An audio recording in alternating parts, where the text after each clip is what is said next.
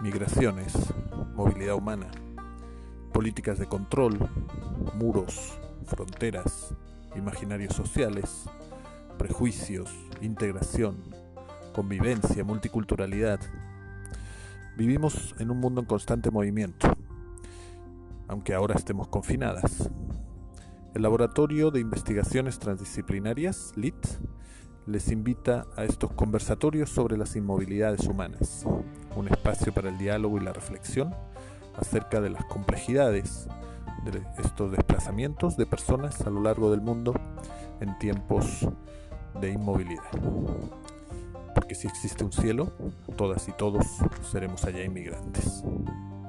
Bienvenidas y bienvenidos.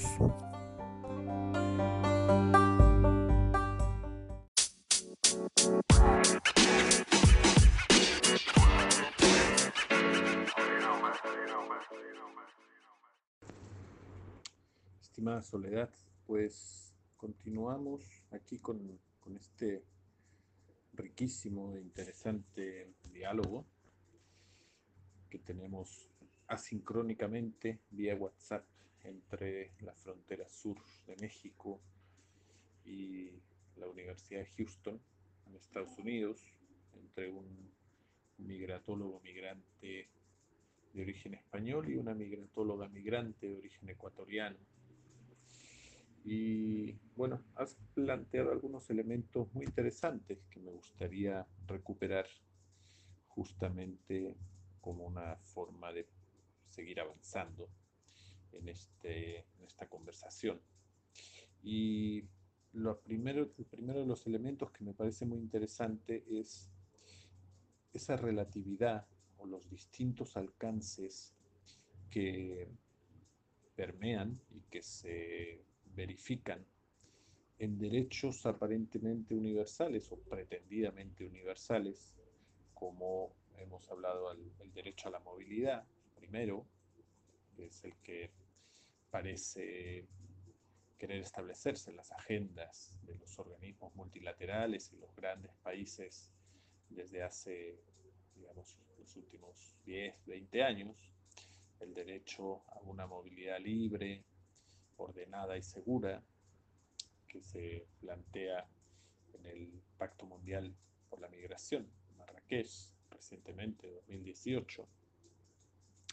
y eh, un derecho que todavía no está en las agendas y no está tan consolidado en los imaginarios como el derecho a permanecer.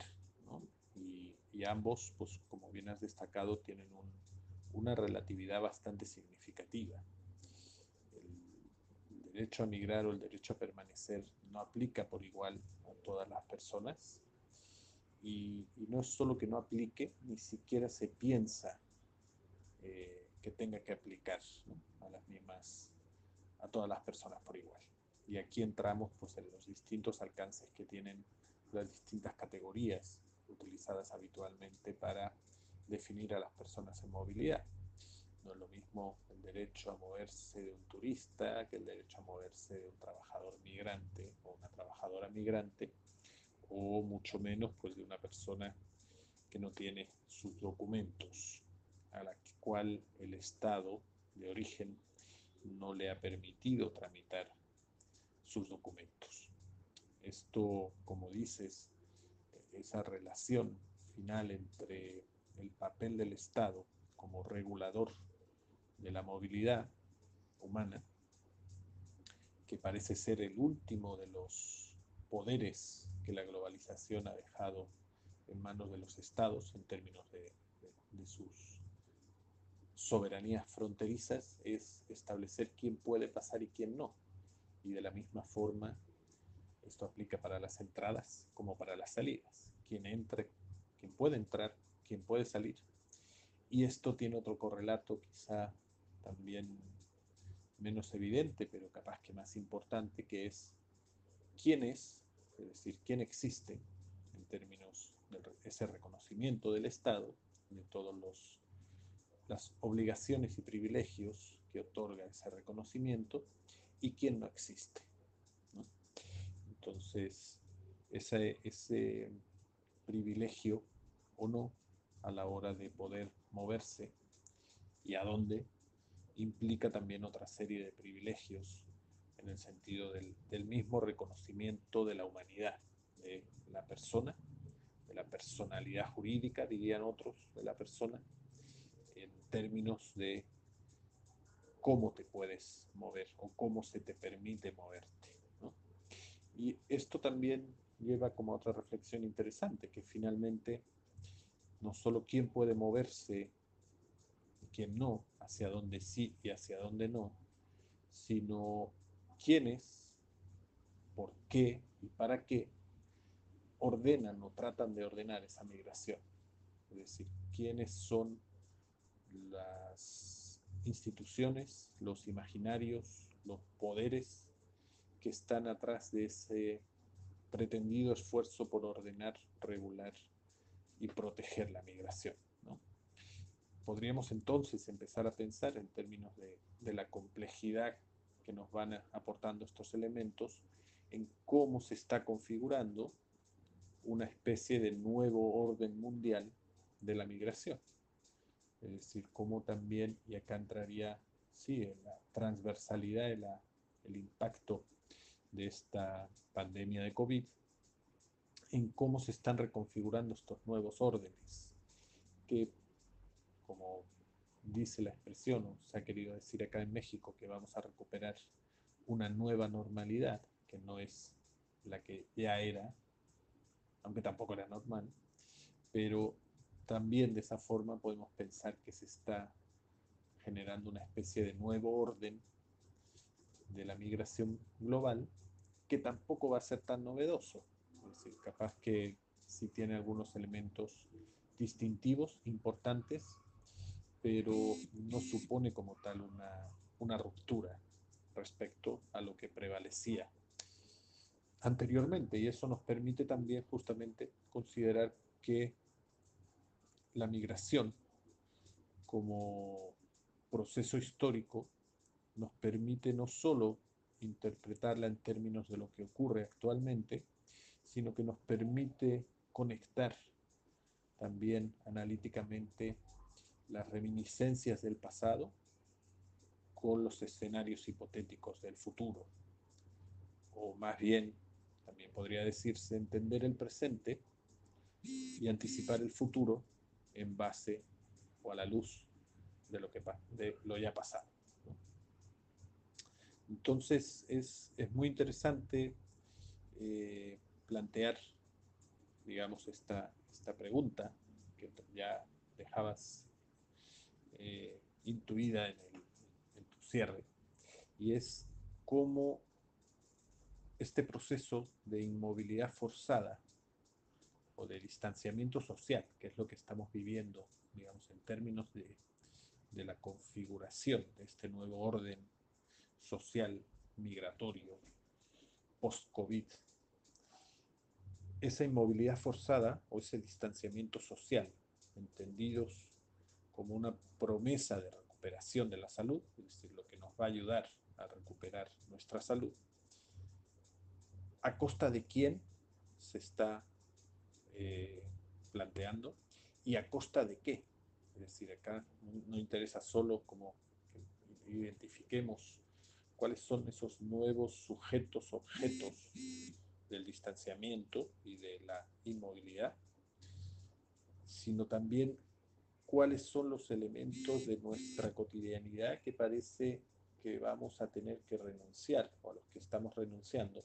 por poner varios ejemplos, el contacto físico,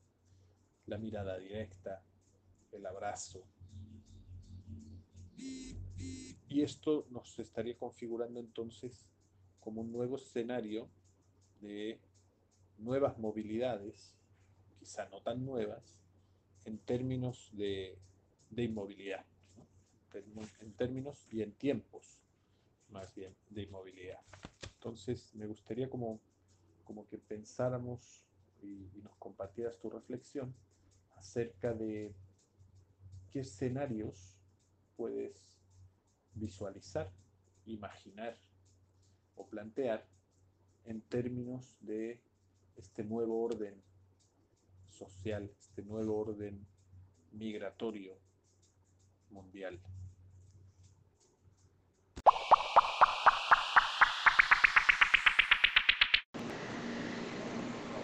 Eh, gracias Sergio por tus reflexiones y por esta pregunta que planteas sobre cómo imaginar y pensar críticamente al así llamado entre comillas orden el nuevo orden migratorio que se comienza ya a configurar durante esta pandemia COVID-19 por un lado y por otro lado cómo pensar en las nuevas movilidades, en las nuevas inmovilizaciones de las migraciones. Yo empezaría planteando eh, un rebote a tu pregunta en términos de si es que en lugar de un orden migratorio no estaríamos atestiguando em,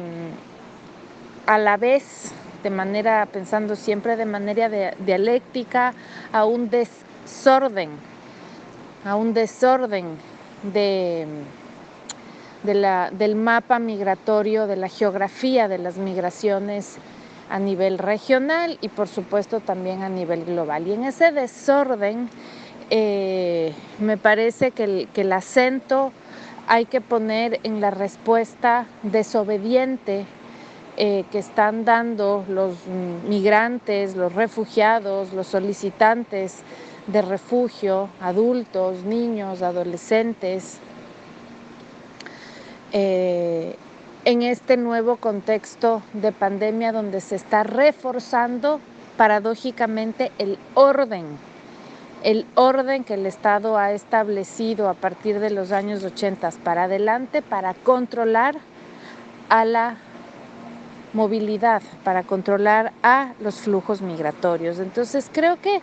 esa es una, mm, una importante pregunta para hacernos si no se tratará más bien de un, de un desorden que va a emerger eh, a raíz de, em,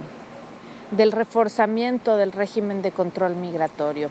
¿Qué es lo que estamos viendo a partir de la pandemia? ¿Qué es lo que se empieza a mirar? Creo que hay, hay algunos eh, puntos importantes que señalar. Por un lado, em, efectivamente, como tú planteabas, eh, la selectividad de la movilidad e inmovilidad se va a acentuar muchísimo más. Si antes de la pandemia la movilidad y la inmovilidad era desigual, es decir, afectaba de manera desigual y desproporcionada a poblaciones empobrecidas, siempre racializadas y provenientes de países en conflicto, durante la pandemia ese régimen de control genera movilidades e inmovilidades mucho más dispares. Eso supone que quienes pueden acceder a rutas migratorias regularizadas, con papeles y por lo tanto más seguras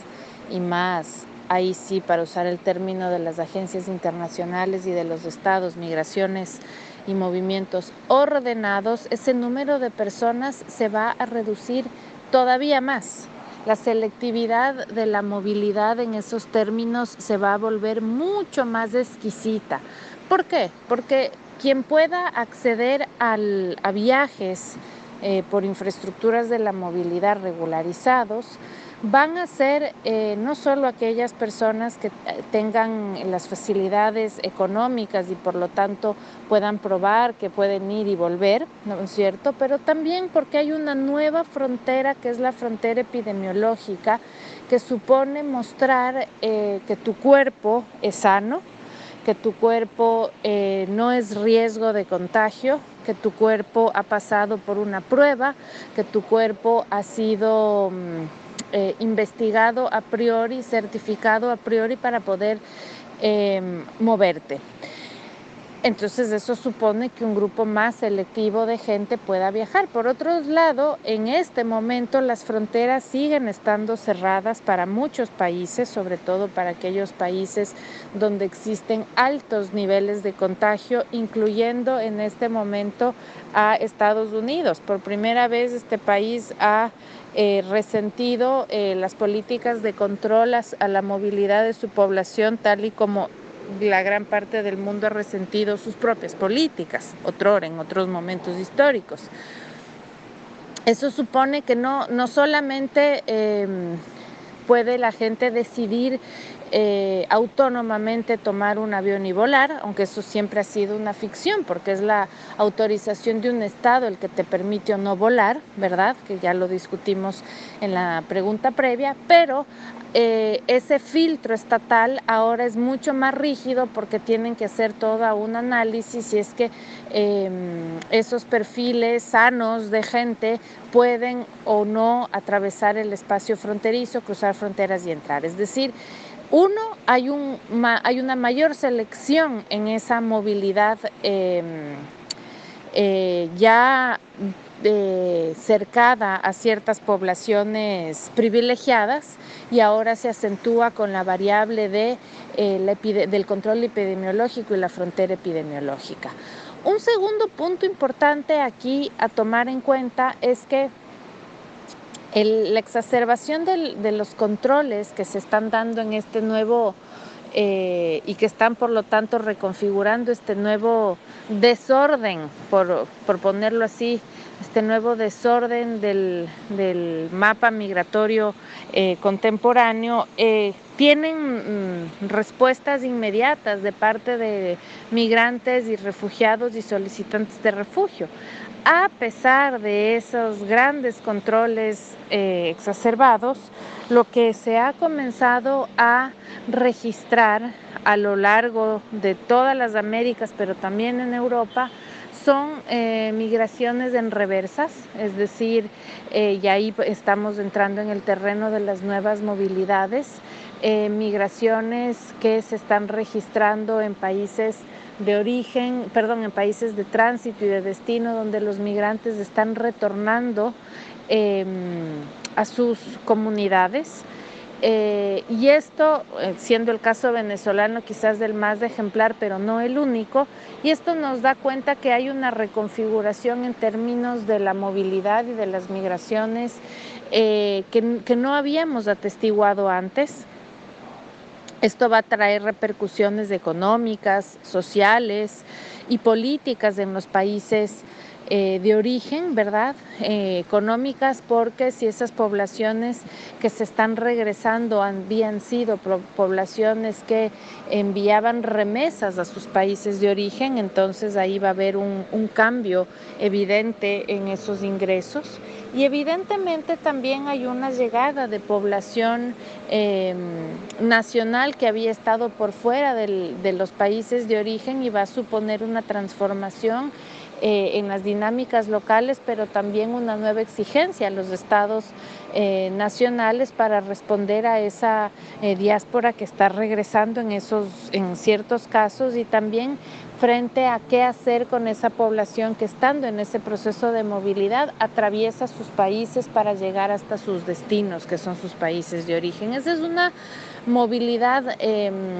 inédita en, términos de, los patrones migratorios, sobre todo de las Américas, y que creo que hay que darle una atención importante porque nos está revelando cómo,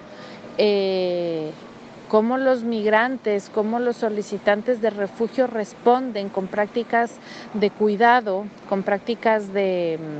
cuidado colectivo entre sí mismos ante un estado de... Eh, de fracaso completo de, los, de las formas de protección estatal, tanto en los países de tránsito como en los países de destino. Por otro lado, em, y ligado a eh, y ligado a este punto previo del, del reforzamiento del régimen de control migratorio, algo que también se está evidenciando es que cada vez más al interior de los países, y ya estamos hablando de seis meses de pandemia, se refuerzan las medidas nacionalistas para cierto grupo de población dentro del territorio nacional, dejando de lado, uno, a la población que está en el extranjero, ¿verdad? Porque hay todavía evidentemente grandes... Eh, grupos de migrantes de los países de origen que están habitando en países de destino. Estoy pensando sobre todo en el caso eh, de América Latina. Sus diásporas perduran en los países de destino, pero desde los países de origen no ha habido mayor respuesta por no decir no ha habido respuesta frente a esas diásporas. Y por otro lado, tampoco ha habido respuestas frente a la población inmigrante refugiada y más aún si se trata de población migrante y refugiada que no cuenta con papeles, que no está regularizada. Y eso hace que en este nuevo desorden otra vez del, del mapa migratorio mm, contemporáneo, lo que esté sucediendo es que al exacerbarse el hipernacionalismo selectivo, es decir, medidas que favorecen mayoritariamente, abiertamente y únicamente a la población nacional, a cierta población nacional en el territorio nacional, y en esto insisto, eso supone que ese gran número de gente que queda desprotegida en esos territorios nacionales nos tengan que llamar la atención. ¿Por qué? Porque se están generando una suerte de itinerancias permanentes, de movilidades permanentes, de búsquedas permanentes por un lugar simbólico y material en donde poder rehacer las vidas. Y esos lugares simbólicos y materiales, los estados de destino o de tránsito, incluso de origen en nuestro continente, pero también en otras partes del mundo, no están pudiendo proveer esos lugares, el lugar vital para rehacer los proyectos, tanto migratorios como globales, como vitales de tanta gente alrededor del mundo, al no poder consumarse, supone confinar a una gran cantidad de población en esta itinerancia permanente, es decir, es una suerte de rancia de ir de un lugar a otro, de un lugar a otro en búsqueda de un lugar vital. Y eso es algo nuevo que estamos atestiguando, de alguna manera eso está presente en estas migraciones en reversa de las que yo hablaba antes, pero también son itinerancias de parte de la población migrante que se da dentro de los propios espacios nacionales, que están moviéndose de un barrio a otro porque han sido despojados, em, desalojados de sus espacios de, de, vivienda, porque ya no tienen trabajo, porque de estar precarizados ahora están callejizados y eso supone confinar a la gente a esta itinerancia permanente. Entonces creo que por ahí van eh, estas nuevas reconfiguraciones, insisto en este desorden. E insisto en la palabra desorden porque Em, creo que es importante resaltar y desde una mirada eh, crítica, eh, en diálogo siempre con, ojalá, con procesos de organizativos, de resistencia y de cuestionamiento abiertamente político a los estados nacionales, esta idea que nos venden tanto los estados de destino, de origen y de tránsito, de que eh, hay un control, de que ellos están controlando tanto la pandemia, eh, como las crisis y que por lo tanto el control a la, población y a su movilidad está eh, sostenido, es una ilusión. Es una ilusión lo que estamos atestiguando más allá del discurso oficial y, mucho más allá de las imágenes que nos puedan mostrar en la vida cotidiana, en lo que se puede em, palpar a partir de las propias voces de los migrantes, es que hay un estado de em, de crisis, eh, de reconfiguración, por lo tanto, social, económica, continua, y que eso hace que no exista tal idea de que estamos retornando a una nueva normalidad. Volver a una nueva normalidad de alguna forma da la sensación de que se ha resuelto todo y que por lo tanto estamos entrando a ese nuevo orden. Yo ahí discrepo, creo que hay un, un momento de inmenso desorden, de inmensa comprensión, de inmensa eh, ruptura, de muchas fisuras en términos sociales, en términos económicos, que está reconfigurando, por tanto, ese mapa migratorio. Creo que además hay que estar alertas, ¿no es cierto?, a mm, los efectos que eso va produciendo y sin lugar a dudas, em, alertas en términos de mm, de las respuestas políticas que uno puede dar con respecto a esas eh, reconfiguraciones que se gestan a partir de la movilidad y de la inmovilidad eh, de la gente.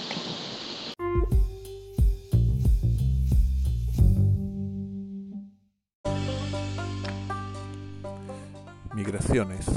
movilidad humana, políticas de control,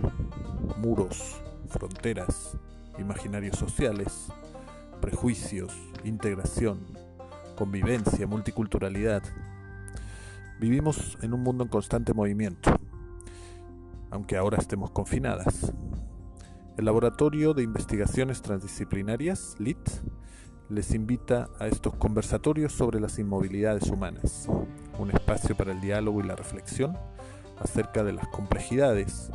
de estos desplazamientos de personas a lo largo del mundo en tiempos de inmovilidad. Porque si existe un cielo, todas y todos seremos allá inmigrantes. Bienvenidas y bienvenidos.